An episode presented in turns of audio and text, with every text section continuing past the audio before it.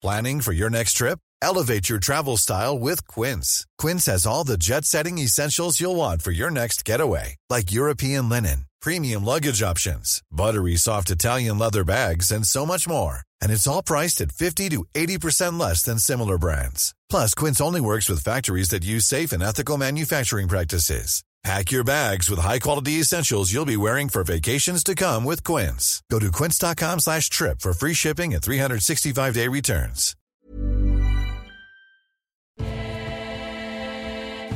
Mes chers camarades, bien le bonjour. Les mythes scandinaves nous emmènent à la découverte de mondes merveilleux hébergés par le majestueux Yggdrasil, l'arbre-monde. Un arbre, neuf mondes, autant de destinations. Et ça tombe bien parce que grâce à notre partenaire PlayStation, qui a développé le jeu God of War Ragnarok, maintenant disponible exclusivement sur PS4 et PS5, on va pouvoir voyager un peu dans cette mythologie nordique. Installez-vous confortablement et laissez-vous porter car aujourd'hui, je vous propose de découvrir les terres de Midgard, notre terre peuplée d'humains, vue par le prisme des textes anciens.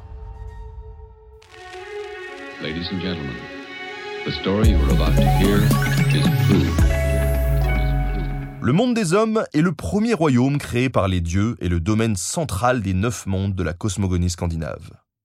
C'est la Gylfaginning, une des grandes sources de la mythologie scandinave, qui est notre guide pour traverser Midgard.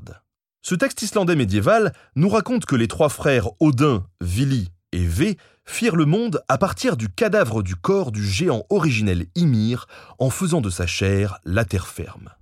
Les dieux donnèrent aux races des géants de la terre à bâtir. Mais plus loin vers l'intérieur de la terre, à partir des sourcils du géant Ymir, ils bâtirent une forteresse autour de leur domaine pour se défendre des géants. Ainsi a été créée la terre des hommes, Midgard, que nous découvrons ici. C'est l'enclos du milieu en vieux norrois, mot qui désigne d'abord la forteresse, puis aussi le domaine des hommes, cette terre du milieu, terme dont Tolkien s'est inspiré pour imaginer son univers d'heroic fantasy. Mais les conditions de vie sont rudes pour traverser ces terres inhospitalières. Elles sont dominées par des abruptes falaises élevées avec les dents d'Ymir et par les hautes montagnes enneigées des Alpes scandinaves qui ont été érigées par Odin et ses frères avec les os du géant. Sur ces massifs escarpés, où la déesse Scaldi aime tant skier et chasser, il faut s'aventurer dans d'immenses et denses forêts plantées à partir des cheveux du titan. Elles recouvrent parfois presque la totalité des terres avec leurs vastes étendues de sapins et leurs immenses bouleaux. Ces terres de Midgard sont d'ailleurs très bien représentées dans le premier opus de la saga God of War, où Kratos survit avec son fils en chassant dans des forêts enneigées et hostiles avant d'être légèrement bousculé, c'est un euphémisme, par le dieu Balder. Les montagnes plongent ensuite dans d'insondables fjords envahis par les eaux, car du sang du géant, les trois dieux formèrent les flots les lacs et la mer profonde qui entourait la terre et la maintenaient fermement. Cette mer glacée accueillit les prières des pêcheurs, louant pour du poisson ou de bonnes conditions de navigation le dieu Njord, l'époux de Skadi, lui qui a le pouvoir sur la marche du vent et qui calme les flots déchaînés. Dans cet océan profond et infranchissable vit le serpent Jormungand, le fils de Loki et de la géante Angerboda qui faisait si peur aux dieux qu'ils le jetèrent dans cette mer abyssale. Mais celui-ci grandit tellement qu'il entoure désormais toutes les terres et se mord la queue. C'est pourquoi il est aussi appelé Midgarsorm, le serpent de Midgard. Avec le géant Ymir, Thor essaya de le pêcher, mais ne réussit pas à le tirer sur son bateau, malgré un coup de marteau bien placé sur la tête. Le serpent s'enfonça alors de nouveau dans la mer. Lors du Ragnarok, l'ultime bataille menant à la fin du monde et des dieux, ce reptile monstrueux sortira des eaux pour submerger les terres et y répandre son venin.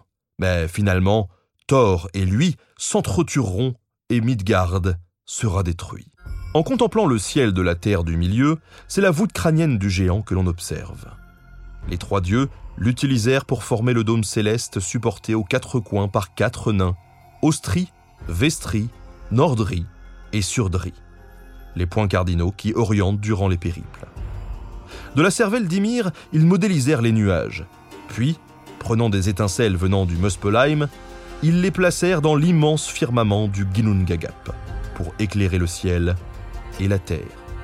Ils créèrent ainsi les magnifiques ciels étoilés du nord avec leurs aurores boréales, le soleil et la lune et leurs mouvements dans le ciel pour distinguer le jour la nuit et les années. Mais d'où viennent les hommes qui habitent le monde demande Gangleri dans la Gylfaginning. Les trois dieux qui créèrent le monde trouvèrent sur le rivage deux troncs d'arbres Asker, le frêne, et Ambla, l'orme, ou la vigne, auquel ces dieux donnèrent l'esprit, le souffle et la vie, l'apparence et l'essence, l'intelligence et le mouvement. Ce fut d'eux que naquit la race humaine, laquelle fut établie sur les terres protégées par l'enceinte de Midgard. Ainsi donc, Midgard est le monde où vivent les Vikings, dont la Rixtula, un des poèmes de la mythologie nordique médiévale, dit que c'est au dieu Heimdall qu'ils doivent la répartition de leur société en trois grandes classes, celle des esclaves, celle des paysans libres et celle des nobles. Après la création de Midgard et des hommes, aux alentours apparurent les autres mondes, dont on connaît, suivant les différents textes, les emplacements relatifs. Ils étaient tous reliés au grand frêne Yggdrasil et se répartissaient sur trois niveaux. Midgard étant au centre, seul des neuf mondes visibles par les hommes.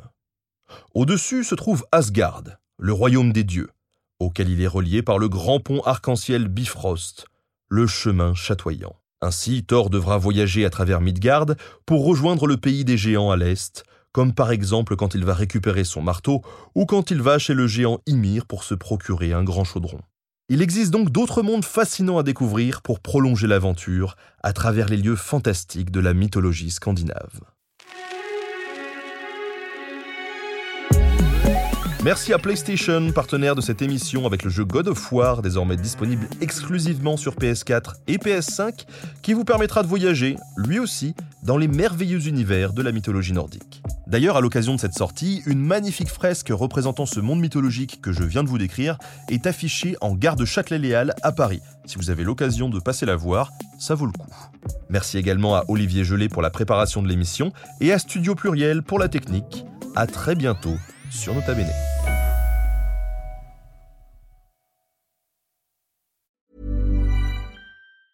Mom deserves the best, and there's no better place to shop for Mother's Day than Whole Foods Market. They're your destination for unbeatable savings, from premium gifts to show-stopping flowers and irresistible desserts. Start by saving 33% with Prime on all body care and candles. Then get a 15-stem bunch of tulips for just $9.99 each with Prime. Round out Mom's menu with festive rosé, irresistible berry chantilly cake, and more special treats. Come celebrate Mother's Day at Whole Foods Market.